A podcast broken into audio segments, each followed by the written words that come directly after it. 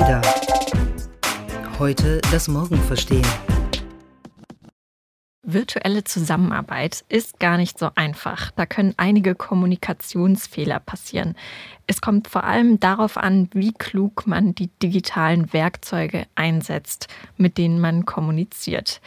Wie das funktionieren kann und wie wir das selber handhaben, darüber wollen wir heute reden. Wir, das sind Daniel und Milena und ihr hört den ADA Podcast. Milena, Freitag, der 22. November ist heute, wenn diese Folge erscheint und unser neues Magazin ist draußen. Endlich. Hey. Endlich, ja. Ein Grund zu feiern. Äh, es war harte Arbeit, ähm, aber es hat sich gelohnt.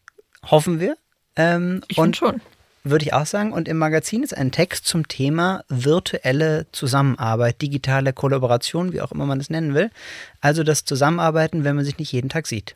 Genau, zum Beispiel, weil manche Teammitglieder nicht in der gleichen Stadt wohnen, also von woanders aus arbeiten oder weil man viel unterwegs ist. Wir haben das selber im Team, die Situation, dass wir eigentlich kaum mal eine Woche alle zusammen im Büro sind, äh, sondern immer ist irgendwer unterwegs oder ist gerade in einem anderen Land sogar, manchmal sogar in einer anderen Zeitzone.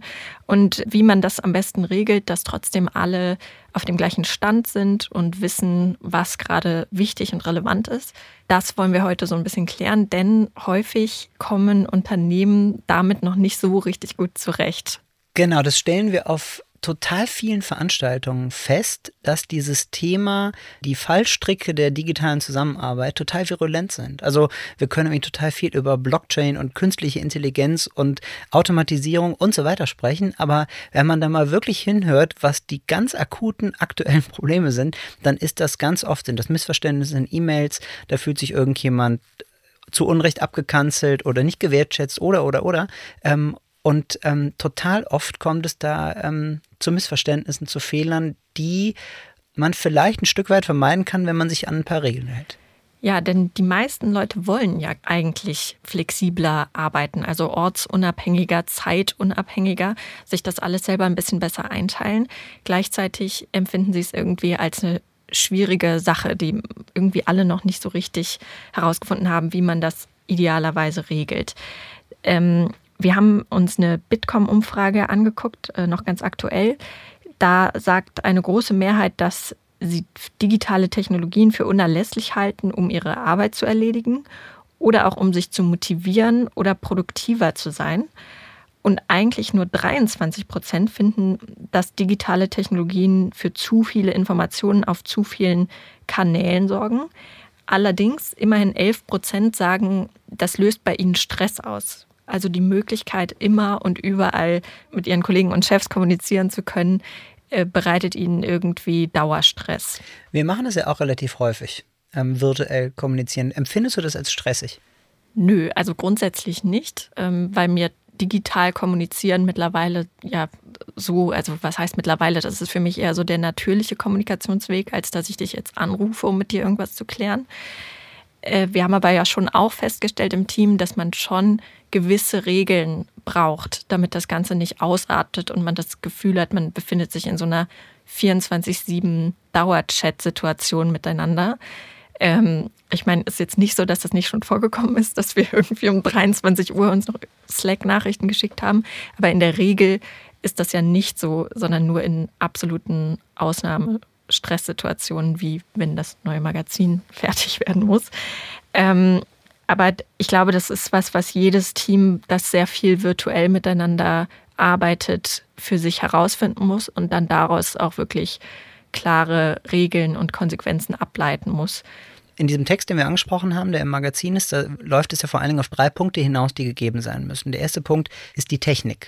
Es muss nicht jeder das neueste iPhone haben, aber die Technik sollte funktionieren. Und ich finde schon, dass wir da als Medienhaus vielleicht ein Stück weit im Vorteil sind, weil die Affinität zu modernen Kommunikationsformen und zu den modernen Medien vielleicht ein Stück weit höher ist, als das in traditionellen Industriebetrieben der Fall ist. Das ist, glaube ich, ein Punkt, der uns, sagen wir mal, vielleicht von Haus aus leichter gemacht wird, dass da zumindest ein Grundverständnis herrscht, man sollte jetzt nicht alle mit den ältesten Knochen äh, rumlaufen lassen und äh, damit zumindest das schon mal abgedeckt ist. Damit sich die Leute nicht komplett rumärgern müssen, weil alles mal wieder nicht funktioniert. Das stimmt, also das merke ich manchmal, wenn ich mit Freunden rede, die in ganz anderen Bereichen arbeiten.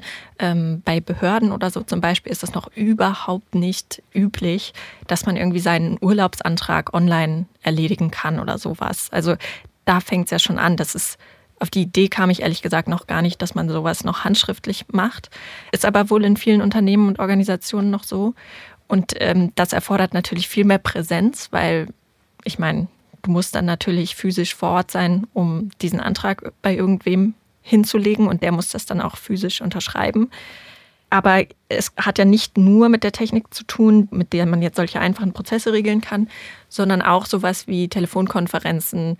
Ähm, das kennen wir ja, glaube ich, auch ganz gut, wenn da jemand unterwegs ist und man hört im Hintergrund irgendwie den, die ICE-Durchsagen oder so. Sowas muss einfach klar sein, dass ähm, ja, man dafür eine zuverlässige Verbindung braucht, was ja in Deutschland auch immer so ein Thema ist mit Funklöchern und so. Wenn sowas nicht gegeben ist, dann ja, das ist eigentlich die Grundvoraussetzung dafür, dass sowas überhaupt funktionieren kann. Genau, weil du kannst von den Leuten irgendwie viel verlangen, aber zumindest so eine Grundausstattung, ähm, sagt ja auch in dem Text ein Experte, dass die Technik immer so eine Art Signalwirkung übernimmt, ähm, dass die schlechte Technik, wenn die, nicht, wenn, die, wenn die Technik nicht gegeben ist, dass es einfach das Vertrauen zerstört und die Leute sich dann fragen, ja, wenn hier alles nicht funktioniert, wie soll ich denn da überhaupt mit meinen Kollegen, mit den Vorgesetzten digital kommunizieren? Es gibt noch zwei weitere Punkte, die ähm, bei dem Thema eine Rolle spielen. Darüber würden wir gleich sprechen, würden aber davor eine kurze Pause machen und in die Werbung abgeben. Die heutige Folge wird präsentiert von Volkswagen. Die haben sich gefragt, ist die Zukunft der Digitalisierung weiblich? Fakt ist, die Zeiten, in denen die IT-Branche eine reine Männerdomäne war, gehören der Vergangenheit an. Das zeigt sich nirgendwo so deutlich wie bei einem globalen Unternehmen wie Volkswagen. Hier geben visionäre Frauen schon heute die Richtung vor. Zum Beispiel Jennifer Geffers. Sie ist Leiterin des Volkswagen Ideation Hub und erzählt unter hello-possible.de, wie ihr Werdegang verlief. Weitere Infos findet ihr dazu auch in den Show Notes. Milena, wir haben über die Technik gesprochen, die, ja, sagen wir mal, die eine Säule ist, um das virtuelle Zusammenarbeiten zu meistern. Ähm, kommen wir mal zur zweiten Säule, nämlich die Auswahl der richtigen Werkzeuge. Wir sind ja alle bekennende Studien-Nerds und ähm, der Autor ähm, der Geschichte im Magazin, ähm, Olaf Wittrock, das wollen wir hier nicht verschweigen, ähm, hat in seinem Text die sogenannte, ich liebe es sehr, Medienreichhaltigkeitstheorie erwähnt. Kanntest du es? Nein, aber was für ein knackiger Name für so eine Theorie. Kein knackiger Name, aber wenn man sich damit beschäftigt, total einleuchtend. Die Medienreichhaltigkeitstheorie beschreibt, die, wie reichhaltig ein Medium ist und wie gut es darin ist, Mehrdeutigkeit bei Kommunikation zu reduzieren. Also wenn man, ganz einfaches Beispiel, ein Brief ist nicht reichhaltig, weil du keine Zwischentöne äh, formulieren kannst. Ein Gespräch von Angesicht zu Angesicht ist das Gegenteil, ist total reichhaltig, weil du keine Missverständnisse ähm, bestenfalls offen lässt. Und was hat es mit unserem Thema zu tun? Wenn es total wichtig ist, dass du unmissverständliche Absprachen triffst, dann solltest du das persönliche Gespräch wählen weil das Medium dafür geeignet ist. Wenn du einfach nur was ganz Simples übermitteln willst, kannst du auch einen Brief schreiben oder eine E-Mail oder eine SMS oder bei WhatsApp eine Nachricht schicken, weil du keine Zwischentöne brauchst. Und am Ende ist es komplett banal, aber vielleicht verleitet uns die Technik und die Werkzeuge, verleiten uns ein Stück weit dazu, es uns vielleicht ein bisschen zu bequem zu machen, uns darauf zu verlassen, dass unsere Botschaft ja schon beim Empfänger ankommen wird. Das tut sie aber oft gar nicht. Hm, also ich weiß genau, was damit gemeint ist, glaube ich zumindest.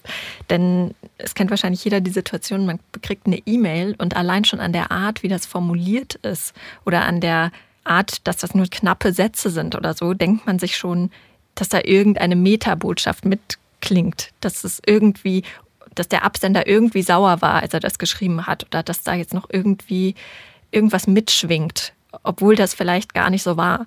Und das hat man im persönlichen Gespräch, also in der Regel nicht, weil normalerweise Menschen ja mit Mimik und Gestik irgendwie zeigen oder unterstützen, ähm, wie etwas gemeint ist. Finde ich ein super Beispiel. Ähm, oft reicht schon Interpunktion. Also mhm. wenn du dir vorstellst, ähm, du schickst mir was und ich will mich bedanken, dann kann ich schreiben, vielen Dank, Punkt. Oder ich könnte schreiben, vielen Dank, Ausrufezeichen.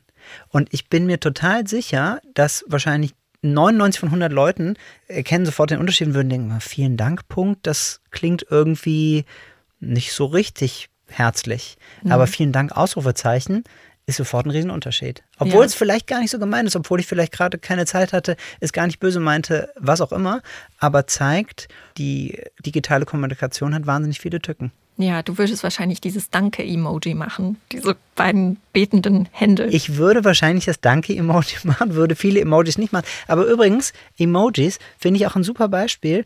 Es gibt ja, oder sagen wir mal so, es kommt immer darauf an, wie so die Teammitglieder drauf sind. Ähm, ich hatte schon Vorgesetzte, ähm, ich formuliere es mal so, die in ihrem Leben niemals ein Emoji benutzen würden. Und dann ist es, glaube ich, sinnvoll, das auch nicht zu tun. Ähm, wir verraten jetzt aber kein Geheimnis, dass wir eine Vorgesetzte haben, die durchaus mal Emojis benutzt. Ähm, ist ja so. Ähm, und ähm, ich glaube, sie steht da drüber, wenn wir das hier erwähnen, oder? Ähm, und dann ist es legitim und vollkommen okay, wenn wir das auch tun. Hast du da diese ganz bestimmte Geschichte im Kopf mit Emojis und Miriam? Ähm, wenn oh, sie damit nicht einverstanden ist, dann schneiden wir es raus, aber ich erzähle es Nein, auf keinen Fall schneiden wir es raus. Ähm, ich hatte einen einen Themenvorschlag für den Newsletter gepostet bei Slack, unserer Kommunikationsplattform. Und ähm, ich glaube, es ging um WeWork, dass der äh, WeWork-Gründer ähm, jetzt so grandios gescheitert ist und rausgeflogen ist, weil er da irgendwie bei den Zahlen auch äh, komische Angaben gemacht hat. Auch ein Text im Heft zu übrigens, das muss ich noch erwähnen. Genau, ja. stimmt. Und ähm, das war mein Themenvorschlag für den Newsletter und äh, Miriam machte darunter einen Smiley, wie kann man das politisch korrekt sagen? Es war ein, es war ein Kackhaufen, kann man sagen. Und ähm, das stellte uns vor das Rätsel, was sie damit jetzt genau meinte. Fand sie das Thema blöd oder fand sie WeWork blöd oder hat sie sich dabei gar nichts gedacht? Hat sie vielleicht einfach auf den falschen Emoji geklickt? Und ähm, ja, das hat für sehr viel irgendwie Erheiterung im Büro gesorgt. Sie hat es dann auch später aufgeklärt. Sie genau. fand einfach nur Adam Newman von WeWork blöd. Genau, ex ähm, Und das zeigt aber, jetzt lachen wir uns kaputt. Aber ich glaube tatsächlich, in einem, in einem Kontext, wo du dich vielleicht nicht so gut verstehst, wie wir das jetzt äh, tun, machen wir jetzt kein Geheimnis draus, ähm, wir verstehen uns irgendwie gut miteinander, da passt das menschlich. In einem Umfeld, wo das nicht der Fall ist, wo es vielleicht noch mehr Leute sind, wir sind um, zehn Leute plus minus, ähm, wo also diese menschliche Ebene nicht so passt, da kann, glaube ich, so ein falsch gesetztes Emoji oder vielleicht auch nicht falsch gesetzt, aber da kann allein schon ein Emoji, ein fehlendes Smiley, ein fehlendes Ausrufezeichen, kann, glaube ich, zu riesen Missverständnissen führen.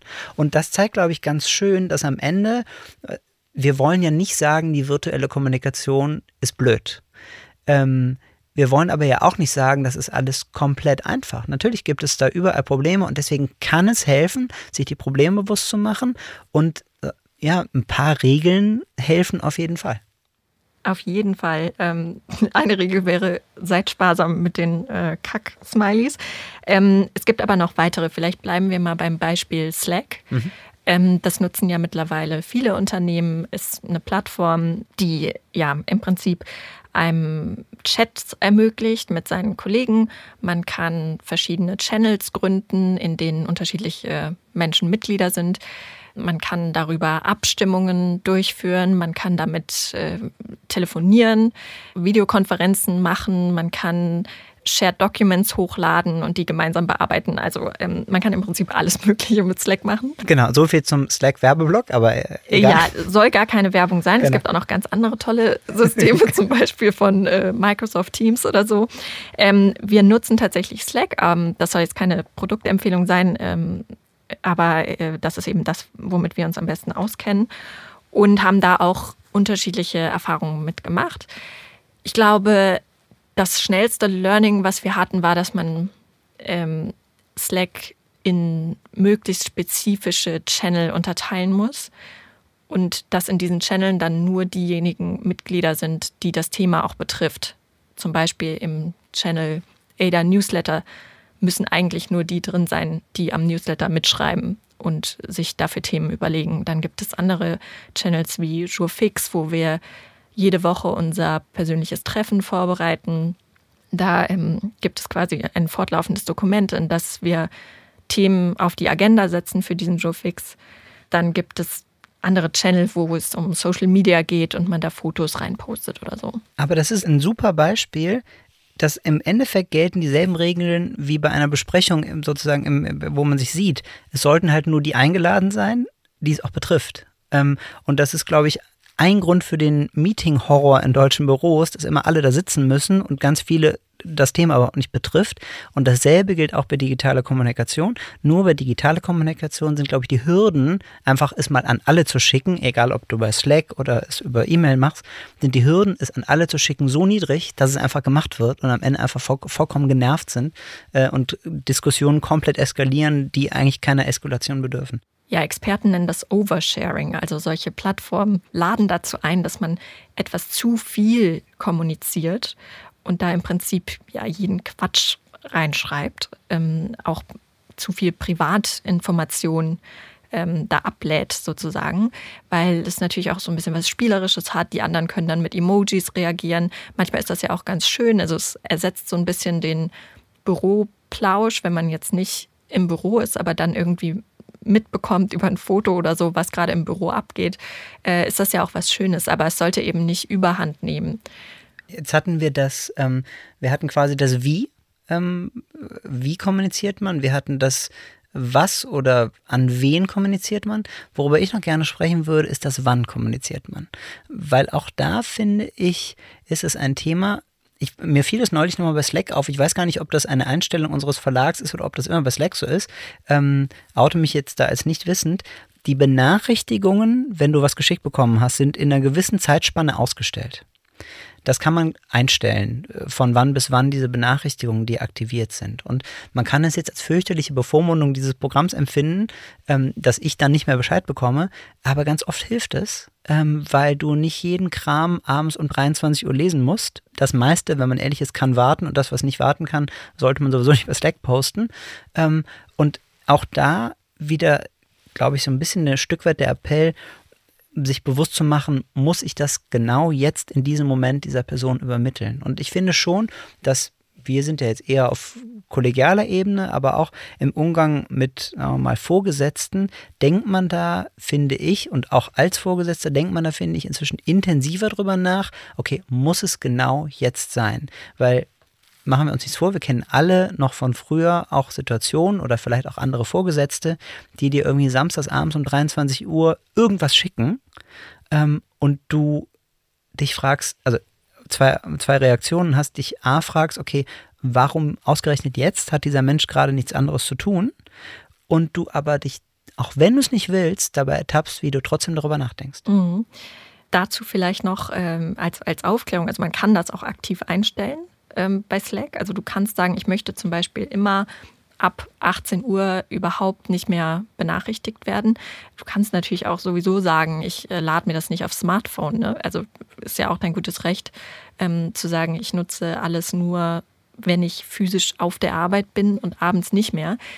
Aber den Mut zu, oder in Anführungsstrichen den Mut aufzubringen, zu sagen, ich mache jetzt bewusst nicht mit, erfordert, glaube ich, auch ja schon wieder ein, du musst was aktiv tun in, und bist aber in einem Umfeld, wo es alle machen. Mhm. Ja, ja, vor allem im Homeoffice. Also wenn du jetzt, sage ich mal, drei Tage am Stück Homeoffice machst, ähm, dann hast du ja schon irgendwie immer den Druck, erreichbar zu sein, weil du denkst, äh, sonst denken die anderen, ich arbeite nicht. Ja. Ähm, und ich glaube, da wirklich zu sagen, so jetzt schalte ich das Ding aus und gucke da gar nicht mehr rein, das ist schon schwieriger, als wenn du im Büro bist und dann da irgendwann sagst, okay, jetzt ist Feierabend, ich gehe nach Hause. Ja. Also, aber man, man kann das machen, man kann das auch einstellen. Es gibt so einen Bitte nicht stören Modus, wenn man jetzt mal drei, vier Stunden wirklich konzentriert was machen möchte, dann lässt einen Slack in Ruhe. Man kann auch sein, seine E-Mail-Benachrichtigungen ausstellen.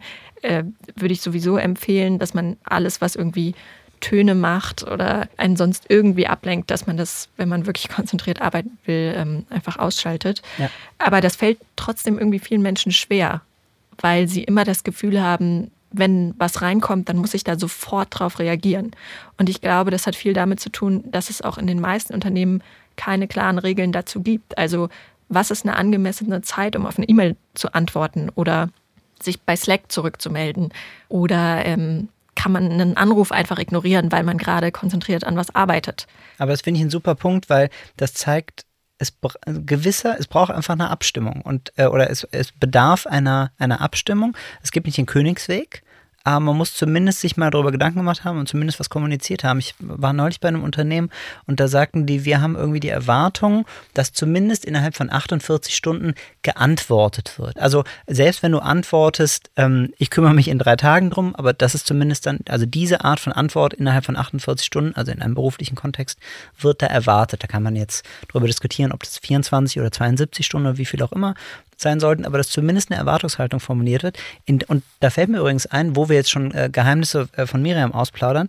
Ähm, ich hatte mal ein, ein, Erlebnis, wo ich eine E-Mail bekommen habe, ich glaube, es war so sonntags nachmittags oder so, äh, und ich dann geantwortet habe. Es war relativ am Anfang unserer Zusammenarbeit und sie oder wir dann später darüber sprachen, du, ähm, kann schon mal sein, dass ich sonntags dir was schicke, aber du musst nicht antworten. Und allein so ein Satz kann vieles, das ist eine vermeintliche Banalität, aber dann weiß man halt, also inzwischen haben wir sowieso die Kommunikation, glaube ich, im Team alle ziemlich zurückgefahren am Wochenende, es sei denn, es war halt was total Wichtiges. Ähm, aber das zeigt, glaube ich, ganz schön, wenn du als Chef oder als Chefin schon unbedingt samstags oder abends oder sonntags was schicken musst, dann mach vorher wenigstens den Leuten klar, ich erwarte keine Antwort. Ja, es gibt da auch eine Studie von der Harvard-Uni, die empfiehlt, dass man das wirklich auch schriftlich fixiert. Also man sollte wirklich Guidelines für virtuelle Kommunikation festschreiben und die dann auch wirklich neuen Mitarbeiterinnen und Mitarbeitern mitteilen. Ob das jetzt ähm, ein Willkommenspaket ist, wo, wo dann so ein Dokument mit drin ist oder es ist ein Welcome-Channel in Slack, wie auch immer. Und da sollte wirklich drin stehen, welchen Kommunikationsweg nutzen wir für was, wann nutzen wir E-Mail, wann nutzen wir Slack, wann treffen wir uns persönlich, in welchen Abständen passiert das, welche Reaktionszeiten erwarten wir. Und ähm, das muss da feststehen und vor allem als Führungskraft muss man das natürlich auch selber ähm, vorleben, weil man setzt einfach den Ton für den Rest des Teams. Ich glaube, es ist unbestritten, virtuelle Zusammenarbeit ist immer noch heikel. Umso wichtiger ist die Rolle der Führungskraft, weil auf diesen ganzen Kanälen ja oft der soziale Kontext fehlt, weil die Schwelle sinkt, andere mit Fragen zu bombardieren oder Aufgaben zu verteilen oder Sachen zu kommentieren, weil Ironie im äh, Schriftlichen ähm, oft verloren geht äh, und ähm, ja, weil man nie weiß, in welcher Situation man den Empfänger gerade so abholt. Also diese dritte Säule, wir haben die Technik angesprochen, wir haben die Tools angesprochen, aber die dritte Säule Führung ähm, mit den damit verbundenen Regeln ähm, in, in Zeiten der virtuellen Kommunikation total wichtig ist. Ja, ich denke, ein paar Regeln können wir auf jeden Fall hier schon mal festhalten, ähm, die eigentlich selbstverständlich sind. Äh, eine ist, dass man immer höflich im Ton bleiben sollte. Das ist, finde ich, bei der schriftlichen Kommunikation noch wichtiger als in der persönlichen. Äh, generell kommt man mit Höflichkeit ganz gut durchs Leben, ehrlich gesagt. Aber wenn man Bitte und Danke sagt, macht das schon einen Riesenunterschied. Dann sollte man, wie gesagt, schriftlich fixieren und vereinbaren, wie schnell muss man auf Anfragen reagieren, welche Anfragen sind wirklich akut, wie priorisiert man etwas und wie kann man auch signalisieren, hey, ich habe das gesehen, aber ich kümmere mich erst heute Nachmittag drum, weil ich gerade was anderes mache. Das ist ja ein Satz und das äh, tut nicht weh. Und ein dritter Punkt ist, ähm, wie schafft man es für das Team, eilige Angelegenheiten zu markieren, damit sie nicht untergehen in der allgemeinen Flut an Nachrichten. Das ähm, kann ich jetzt wieder nur für Slack sprechen zum Beispiel schafft man ja schon, indem man äh, gewisse Beiträge markiert, also als wichtig hervorhebt. Ähm, aber ein Punkt ist natürlich essentiell und der ist, dass man sich einfach auch ab und zu mal von Angesicht zu Angesicht sieht, um die besonders wichtigen Dinge, die alle betreffen, über die alle Bescheid wissen müssten und die für alle auch irgendwie Konsequenzen haben, um die einfach gemeinsam nochmal zu besprechen und zu sagen, das müsst ihr alle wissen, wie steht ihr dazu, wie entscheiden wir das und dort dann auch Entscheidungen verbindlich zu treffen. Genau, das haben wir jetzt heute in der heutigen Folge auch wieder festgestellt. Die Folge hätten wir wahrscheinlich nicht so gemacht, ähm, wenn wir uns jetzt nicht äh, persönlich gegenüber sitzen würden. Bei manchen Situationen, bei manchen Themen ist es immer noch unerlässlich, ähm, sich von Angesicht zu Angesicht zu sehen oder zu hören in dem Fall. Ihr habt ja nur zugehört. Es würde uns sehr interessieren, wie ihr das handhabt, wenn ihr von unterwegs arbeitet oder vielleicht seid ihr sogar Vollzeit im Homeoffice ähm, oder nur ein paar Tage pro Woche. Wie gestaltet ihr das? Wie bleibt ihr mit euren Kolleginnen und Kollegen in Kontakt? Wie schafft ihr das, dass wichtige Angelegenheiten nicht untergehen? Und habt ihr da allgemeine Tipps, die ihr teilen könnt? Dann meldet euch doch bei uns. Und zwar bei Twitter, Facebook, LinkedIn oder Instagram. Und teilt uns mal mit, wie ihr das so macht. Vielleicht können wir da auch noch was von lernen. Das war der ADA-Podcast. Heute das Morgen verstehen. Entwickelt wird unser Podcast von der gesamten ADA-Redaktion, einem Teil der Handelsblatt Media Group. Produziert werden unsere Folgen in Düsseldorf von unserem wunderbaren Tonmeister Julian Stephan. Wenn ihr unsere Arbeit unterstützen möchtet, dann könnt ihr das am besten tun, indem ihr unser ADA-Magazin abonniert und unserem Podcast bei iTunes 5 Sterne gebt. Mehr Informationen gibt's unter join-ada.com. ADA. Heute das Morgen verstehen.